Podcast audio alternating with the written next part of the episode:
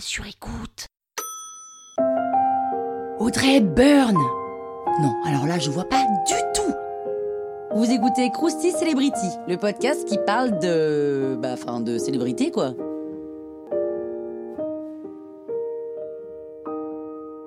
Oh, quand même, Audrey Hepburn, ça devrait vous dire quelque chose, non?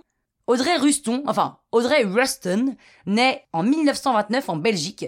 Son père l'abandonne, elle et sa famille, alors qu'elle n'a que 6 ans. En 1939, donc 10 ans plus tard, la famille déménage en Hollande en pensant échapper à la guerre, mais l'année suivante, les troupes allemandes occupent le pays. Audrey et plusieurs membres de sa famille s'engagent dans la résistance. C'est une passionnée de danse, mais elle peut pas en faire son métier parce que les restrictions de la guerre l'ont beaucoup affaiblie et amaigrie. Donc elle décide de se lancer dans la comédie musicale et prend alors le nom de Hepburn. Audrey s'installe à Londres et enchaîne les seconds rôles, jusqu'à ce qu'elle décroche un rôle important dans The Secret People, où elle interprète une danseuse. Et là, les portes s'ouvrent, elle est repérée par Colette, que vous pouvez retrouver dans l'épisode de Krusty People, qui l'engage dans une de ses pièces de théâtre, Gigi, qui est un véritable succès. Son premier film américain, Vacances romaines, la propulse au rang d'icône de la mode alors même qu'à l'époque on aime les femmes plutôt pulpeuses à la Marilyn Monroe.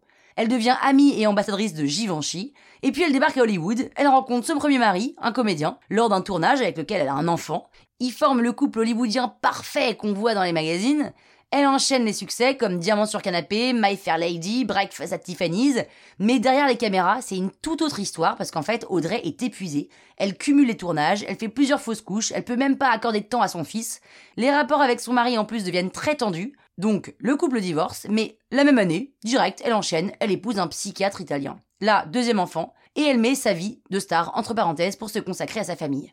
Pendant environ 10 ans, elle est loin des plateaux de tournage et elle supporte surtout les infidélités de son mari. Et puis, elle décide de rejouer dans un film, La Rose et la Flèche. D'un coup, tout le monde du coup se rue sur elle. Tous les réalisateurs la veulent dans leur film, mais elle, ça ne l'intéresse plus. Elle se sépare de son mari psychiatre un an plus tard et se met en couple avec un comédien nouveau. Je vous donne pas les noms hein, de tous ses maris parce qu'ils sont pas très connus. Audrey ne rêve plus du tout des plateaux. Elle veut donner son temps à des causes humanitaires. Donc elle commence à faire des missions pour l'UNICEF, en voyageant partout dans le monde, puis devient ambassadrice de bienveillance auprès de l'ONG. Elle fait quand même deux derniers films, Histoire 2, vers la fin de sa vie, et elle découvre tardivement qu'elle a un cancer, du côlon, et elle est opérée.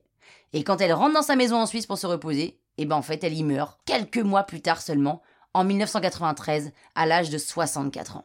Cette Audrey Byrne était juste magnifique. Croustille, hein? Sur écoute.